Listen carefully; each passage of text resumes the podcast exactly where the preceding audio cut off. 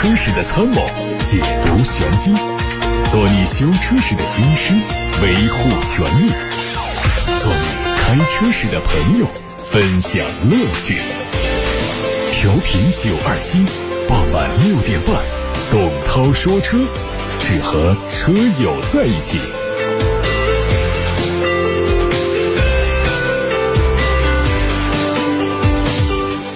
各位好，我是董涛，欢迎在六点半到七点半听董涛说车直播。看新闻，昨天晚上八点，国产宝马 X 五长轴距版正式上市，四款车型的售价区间是六十点五到七十七点五万元。跟第四代进口 X 五相比，入门和顶配分别降了九万四千九和六万四千九。国产宝马 X 五除了更便宜之外，还针对车长和轴距分别加长了十三公分，并且全部加在了车辆的后排。后排的膝部空间确实比进口 X 五大了很多，乘坐起来更加舒适。内饰方面，使用合成皮座椅替代了真皮座椅，坐垫加厚了1.5公分，后排靠背的角度向后移了31度，提供了更加柔软舒适的体验。12.3英寸的数字中控屏，哈曼卡顿音响，经典水晶挡杆和进口 X 五保持一致。和国产宝马 X 五一起亮相的还有华晨宝马的全新 i3。官方售价三十四万九千九，它基于中期改款的三系长轴距车型打造，双肾格栅是封闭式，保险杠两侧进气口造型棱角分明，线条立体感更强。侧面采用了双拼色的侧裙，提供了十九寸的低风阻轮毂。车尾的保险杠装饰和 iX 三相似。在尺寸方面，车长四米八七二，轴距两米九六六，比宝马三系长轴版尺寸更大，轴距更长。车内配了十二点三加十四点九英寸的一体式悬浮曲面。同时也是第一款搭载8.0系统的国产 iDrive 车型。同时呢，动力采用的是后置单电机，标配了后轴空气悬挂。电机的最大功率有210千瓦，百公里加速6.2秒钟，达到了 2.0T 高功率车型的水平。它的 CLTC 工况下的续航里程526公里。一汽丰田亚洲龙迎来改款，九款车型的价格区间是十九万九千八到二十七万九千八。新款车型在动力系统不变的情况下，对外观和内饰做了调整，提供了两种前脸造型，一种是蜂窝状的结构，一种是镀铬的点阵状结构。细节处对大灯也做了调整，日间行车灯的灯带面积更大、更醒目。内饰在维持现有风格的基础上，换装了全液晶仪表和尺寸更大的中控屏，两侧大量的物理按键也被取消，配置上新增了智能钥匙、无线充电，全系新增了丰田智行。互联实现了对车辆的远程控制。吉利星越 L 雷神 HiX 混动版推出两款车，售价分别是十七万一千七和十八万三千七。另外还提供了星空灰环保麂皮双拼内饰选装包和 BOSS 音响的选装包，价格都是三千元。相比燃油版，前脸换上了全新的悬浮式。阵列格栅，并且在两侧加入 LED 光源，提升了辨识度。另外，进气口做了封闭，加进了带有纹理的浮雕造型。车尾有雷神智擎砖灰来展现它的身份。内饰整体延续了燃油版，通过全新的蓝白配色凸显它的新能源车的身份。动力用的是一点五 T 发动机组成的混动系统，匹配的是三速的电驱变速箱。满油状态下的最大续航一千三百公里，百公里的综合油耗只有四点三升。奇瑞瑞虎8 Plus 鲲鹏一家上市，三款车型的价格十五万五千八、十六万八千八、十七万一千八，起售价相比燃油版涨了三万多。外观内饰方面，混动版延续了燃油版的设计，全系标配了十二点三英寸的双联屏、智能车管加四点零北斗加 GPS 双模式的导航，屏内集成了火山车鱼生态系统，支持 CarLife、CarPlay 等娱乐模式。动力用的是一点五 T 加双电机，在鲲鹏超级混动的技术加持之下，纯电续航一百公里，百公里综合油耗一升。有媒体从奔驰经销商处了解到消息，新款的迈巴赫 S 四八零四驱版会在今天上市，官价会上调七万三到一百五十四点一万元。按照调整之后的最新价格，新车将迈入到豪车税的征收门槛之上，落地价格比现款要贵二十多万。据销售人员表示，现款车型和新款车型还需要再加价十到十五万元。这次推出的新款车型是迈巴赫 S 四八零四驱至臻特别版。主要的变化都体现在配置上，相比现款增加了智能数字大灯、裸眼 3D 仪表显示屏、主动式的环境氛围灯、前后排智能感应助理以及自适应后排照明，总价值达到了七万多元。奥迪 Q6 一创车头的无伪装照片在网上曝光，最新的照片显示，这个车将会采用分体式的大灯。Q6 一创基于 PPE 平台，定位纯电 SUV，会在今年下半年亮相，预计会推出标准版和 RS 高性能版。同时呢，Q6L 一创和 Q6L 一创 Sportback 也会实现国产，并且还是中国消费者最喜欢的长轴版本。就设计来说，外观没有什么惊喜，但是在纯电动化的时代，这套分体式的前大灯会成为奥迪创新的突破点，灯场也开始变得更加智能。海外媒体拍到了凯迪拉克全新 SUV 的测试照片，根据车身尺寸来判断，它的定位会低于 XT4，可能会命名叫。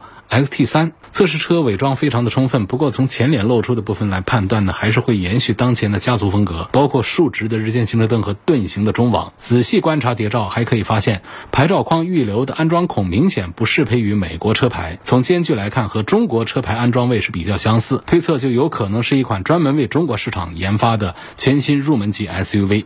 内饰和动力目前还缺乏有用信息。从测试车的状态来看，已经比较接近量产版本，最快有望在今年年底。或者是明年年初正式发布。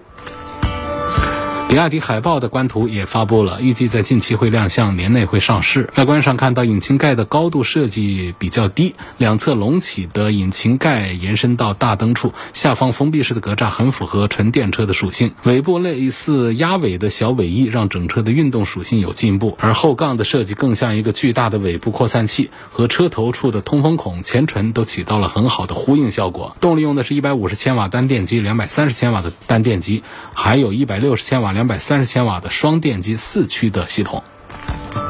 广汽集团日前发布了二零二二年的新车规划，全集团计划推出全新换代或中期改款车型超过十五款。与此同时，也公布了多个品牌已经确定的新产品。可以看到，广汽集团自主板块将会推出多个新车型，包括一些混动版本以及新一代的传祺 M 八。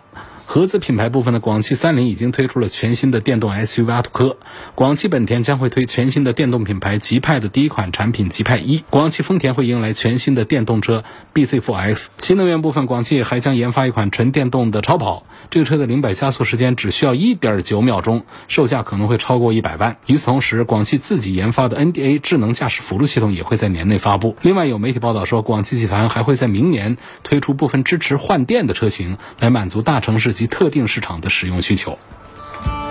日前，基于长城炮同平台打造的又一款全新产品——时尚商用皮卡金刚炮上市了。金刚炮拥有汽油、柴油两种动力，两驱、四驱不同的版本。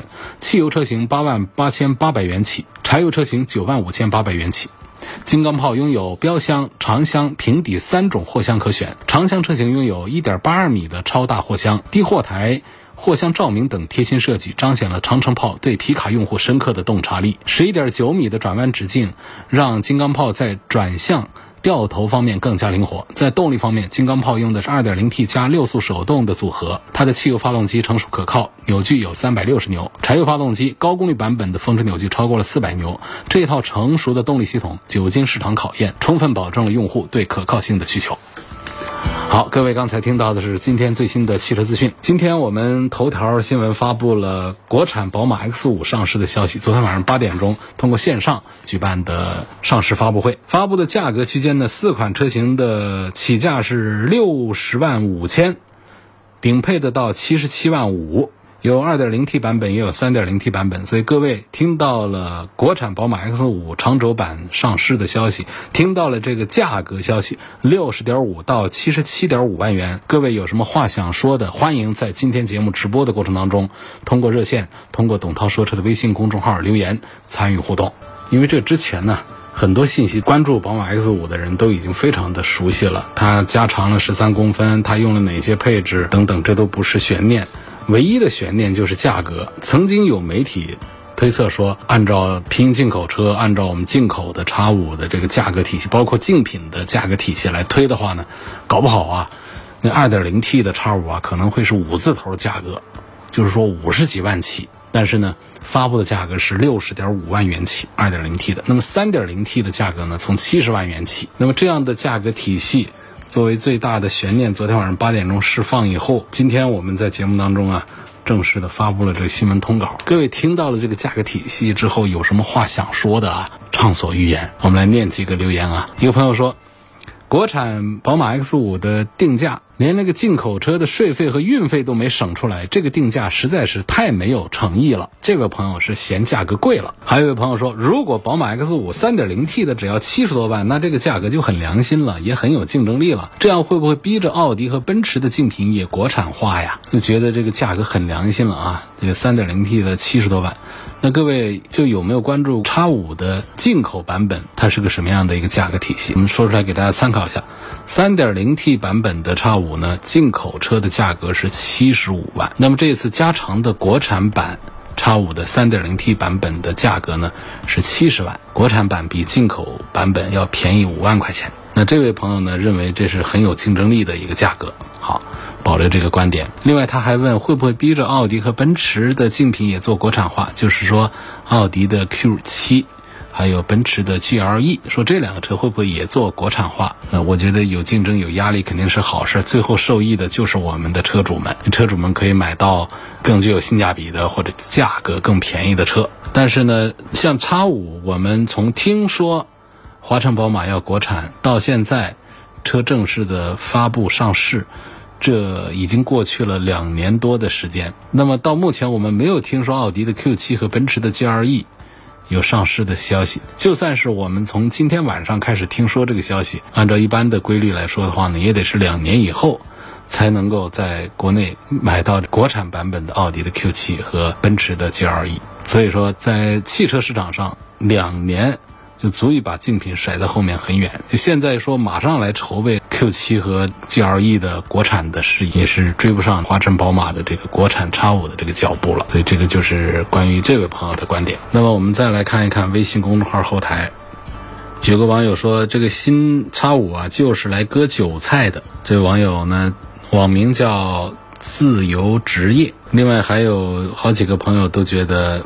比自己预期的价格贵了一点，就是大家还是之前呢媒体啊过多的在说可能会五十几万起，所以好多人预计呢二点零 T 的叉五啊五十几万就可以拿下，三点零 T 的叉五呢六十几万就可以拿下。那相对于我们进口的叉五来说呢，确实便宜了有上十万，这个就特别的划算。结果让大家失望了。实际上往前倒转了六七年。那会儿呢，平行进口的叉五比四 S 店的进口叉五，这中间要便宜个上十万的时候，当时好多人冒着平行进口的在售后方面没有保障的风险。也想便宜那十万块钱，因为当时只有三点零 T 没有二点零 T，三点零 T 的四 S 店的价格最便宜的得到七十五万，而平行进口的还价可以还到六十五万，所以这中间有十万块钱价差。对于一个六七十万、大几十万的一个车来说，有个十万块钱价差就足以让大家心动，来选择价格更低的，因为车价越贵的。其实我们的意向消费者们对于价格越不敏感，所以你一个三五万块钱的一个价差的话呢，可能大家就感觉是无感。不像这个十几万块钱的车，一两万块钱的价差，它就会出现很敏感的情况。如果是几万块钱的经济型的车呢，有个三五千块钱的价差，就可能会促使一波人来做一个新的选择。所以就从这个角度来讲，就是我们发现，在今天的互动当中。多数网友认为，宝马 X5 的发布的价格比自己预期的价格要贵了几万块钱，这个是我能够感受到的。啊，还有一个朋友说，这个价格吊打奥迪的 Q7 和奔驰的 GLE，必须吊打。针对我们网友们的观点，大家也可以来参与讨论啊。有位网友说，我朋友元月份提了一个名爵五，是分期付款的，4S 店只给了一把遥控钥匙和一把机械钥匙。我们问。为什么只有一把遥控钥匙？他们说因为缺芯片，所以名爵车它都这样。后期芯片有了，会再配一把遥控钥匙等通知。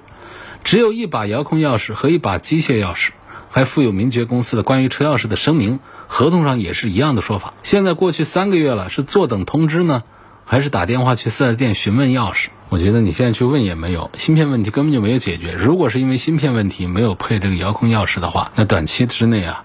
可能最近几个月之内都不会给你补上一把遥控钥匙。既然说有关于车钥匙的一个书面的声明，有这样的说法，其实你买了这个车呢，也就是和厂家和经销商之间呢，呃达成了这么一个一致的意见，达成了这么一个协议，接受这么一种先给一把遥控钥匙，再给一把机械钥匙这么一个方案，同时呢，也接受后面再给一把遥控钥匙的这么个方案。所以整个流程上看呢，是没有什么法律问题可以挑剔的。其实另外一点我还要讲，就是其实。不止这一个车是这样做，就现在一把遥控钥匙、一把机械钥匙的厂家和车型还是不少的。一个是从节约的角度吧，可能另外一个方面呢，就是两把遥控钥匙对于在很多车主来看，在家里的这个实际功能上讲呢，是闲置了一把。既然是闲置了一把的话，那干脆给一把机械钥匙作为备用就行了。好多人家里呢，就是长期的就用其中一把钥匙，另一把钥匙搞不好存放不妥当，还搞丢了呢。有这样的情况。实际上，我们除非是家里边两个人都用一台车的情况，一人身上保管一把遥控钥匙，这两把钥匙它才起到一个都有价值的这么一个作用。但是我们从一个车主的角度讲，仍然是提倡厂家呀给我们都配上两把遥控钥匙。因为这个钥匙如果要掉了一把，我们要再配一把原厂的话呢，是不便宜的，是比较贵的。所以一开始给两把钥匙，实际上对于我们车主来说呢，应该是更有安全感，同时呢也是更节约我们后期配钥匙的成本。就是我们万一说掉了一把钥匙，不愿意花几千块钱再去配一把遥控钥匙的话，我家里还有一把遥控钥匙可以直接拿着就用，而不至于说我家里还只剩下一把机械钥匙了，从此。我的开车锁车就不方便了。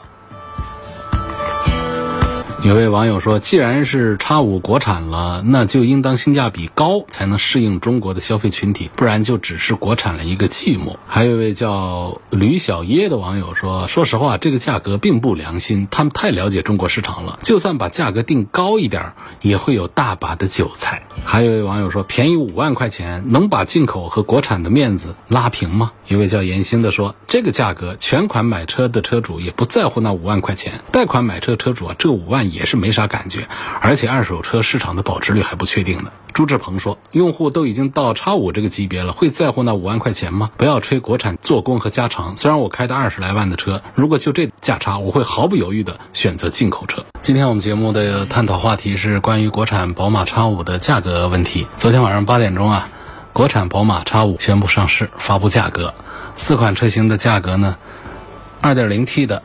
六十万五千和六十三万五千，这是两个配置。到三点零 T 的两个版本，分别是七十万五千和七十七万五千。这样的价格对比它的竞品两个进口车，一个奔驰的 GLE 来说，奔驰的 GLE 我们不拿这二点零 T 来比了啊，奔驰的 GLE 是二点五 T，我们拿二点五 T 的最低配来说，它的官价是八十万。在全国一些地区的优惠下来之后呢，其实也就是七十万出头，也就是跟国产的叉五的三点零 T 的价格是接近的，是一回事了。然后呢，奥迪的 Q 七呢，它的三点零 T 的版本呢。官价是七十七万，也有一些优惠。全国最低的价格来说，也跟国产的叉五的这个价格接近了。所以我们会看到一个情况，就是拿这个三点零 T 的版本来做对比的话呢，国产的宝马叉五其实跟这个进口的 GLE 的同配和叉五的同配的价格是一样的。国产的叉五呢，它多了十三公分的一个加长，加长之后呢，车长会超过了五米，跟这个 Q 七的车长是差不多。相对于奔驰的 GLE 来说呢。只是长了几厘米而已，并不多。所以就这样的一个对比体系之下，各位觉得七十点五万元起价的三点零 T 的宝马的 X 五 L 这个价格，是给大家意外的惊喜呢，还是意外的失落呢？我看到了一个比较新的观点啊，这网友说有点侮辱中国消费者的智商，宝马敢这样定价也是同行的衬托。哎，这个话呢就说的还比较有意思，什么意思呢？就讲这个，它的竞品奥迪的 Q 七呢卖的也不好，大家也不看好。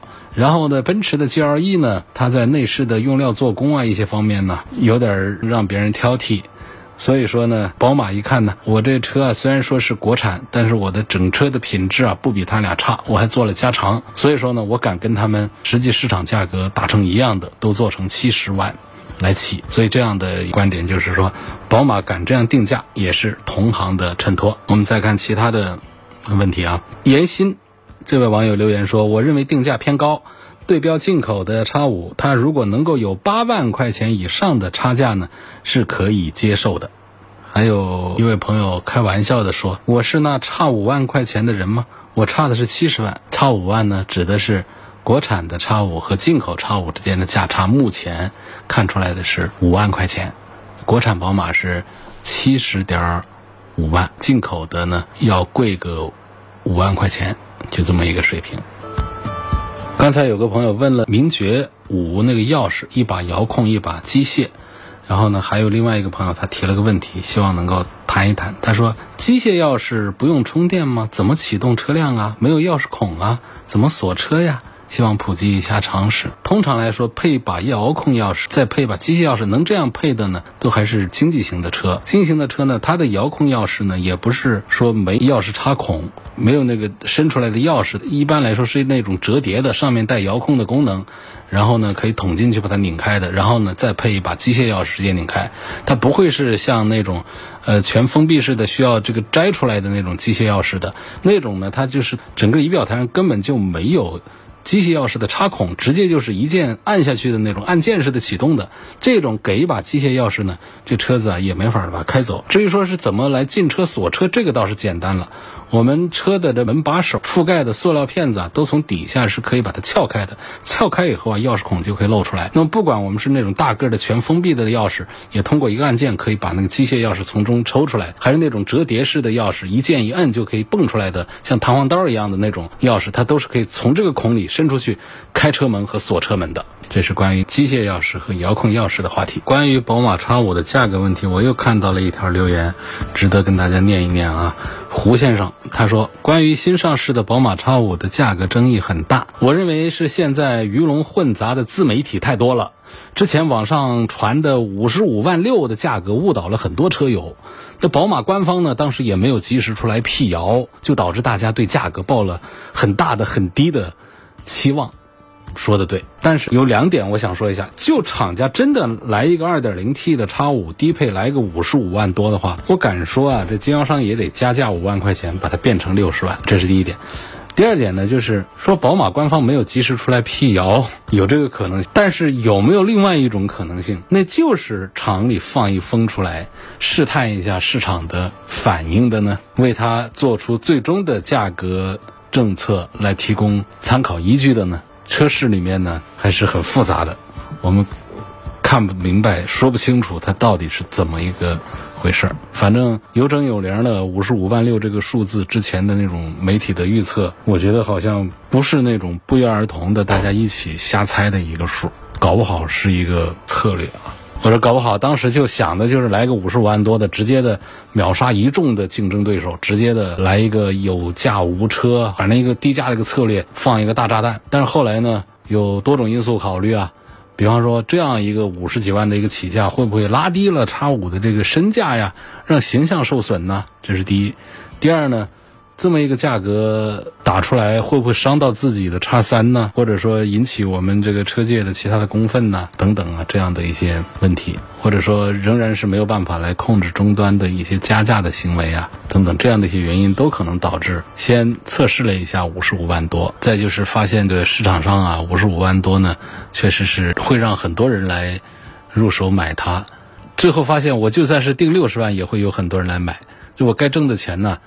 我如果定五十五万多，我也不会多挣，因为我的产量供应不上那么大的需求量。那五十五万多确实会出现疯抢的局面。你一疯抢，我的产量我也跟不上，所以我挣的钱也是一个定数。我定六十万，该买的也还是得买，所以我挣那些钱它还是一个定数。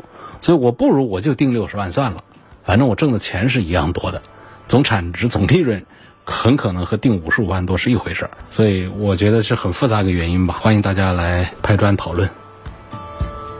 好，有位网友就说火云妖，他说，我觉得之前就是厂家先放风，然后看大家反应，反应好的话定价提高，反应不好的话呢可能会再低一点，套路满满的套路也是一种观点。放个五十五万多，大家觉得五十五万多还高了，他可能还再低一点，啊，五十五万多太好了，这我马上就换车，马上来抢，行啊，这么多人感兴趣，行，我还是给加一点吧，我定六十万吧。这是火云妖这位网友的留言，说的也挺好啊，谢谢大家。谢谢这么多的网友，这么多车友这么积极主动的参与到关于国产宝马 X 五的价格体系的讨论当中。还有位朋友说，我觉得定价是一个愿打一个愿挨，没什么可说的，好吧？那咱们就不说了。关于这宝马 X 五的话题，我们今天就说到这儿啊，说的是比较多了一点。有个网友他说要对比一下极氪零零一和特斯拉的 Model Y。谁更适合家用啊？特斯拉是涨价之前订的车，价格是二十七万六。那你这二十七万六的价格呢？相对于极氪零零一来说，它确实是便宜一些。这样说的话，就极氪零零一呢，这个车也是做的是很不错。相对同样的价格来说，极氪它做的是更有品质感。包括它的三电是不输给特斯拉的，包括它的这科技感呢，各个方面，它更舍得用料，更舍得做设计一些。特斯拉的 Model Y 呢，就做的比较的素一点，所以极氪零零一呢，在产品力上是可以硬碰硬的来跟这个特斯拉的 Model Y 来刚的。但是我觉得从购买的角度呢，我赞成一个销量。体量更大的特斯拉这个品牌 Model Y，这是对我们今后的长期用车一个负责任的一个推荐的态度。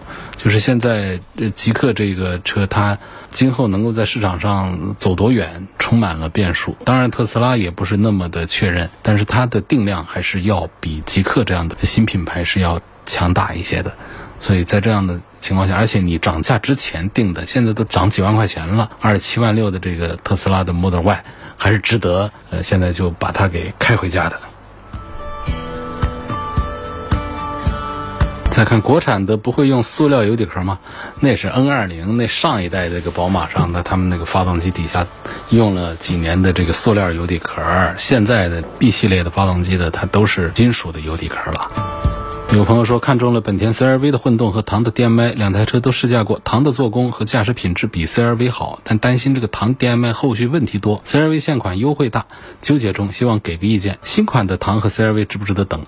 新款的唐和 CRV，我觉得等的价值不是太大，提升的空间并不多。那么在唐的 DM-i 跟这个本田的 CRV 混动这当中呢，因为比较担心这个唐 DM-i 的后续问题，从这角度的话呢，本田 CRV 的。后续的质量的口碑肯定是明显的是好的多一些的，而且它优惠比较大。我支持本田 CRV 的混动多一点。好，我们今天就说到这儿，感谢大家收听和参与晚上六点半到七点半直播的董涛说车。错过收听的网友，欢迎通过董涛说车全媒体平台收听往期节目重播音频。全媒体平台广泛入驻在微信公众号、微博、蜻蜓、喜马拉雅、九头鸟车架号、易车号、百家号、微信小程序梧桐车话等等平台上。我们节后再见。